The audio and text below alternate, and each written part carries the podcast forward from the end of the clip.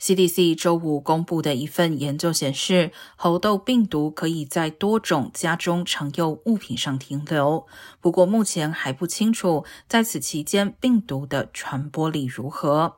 报告指，研究人员在猴痘患者出现症状二十天后，仍在他们常接触的物品表面检测出猴痘病毒。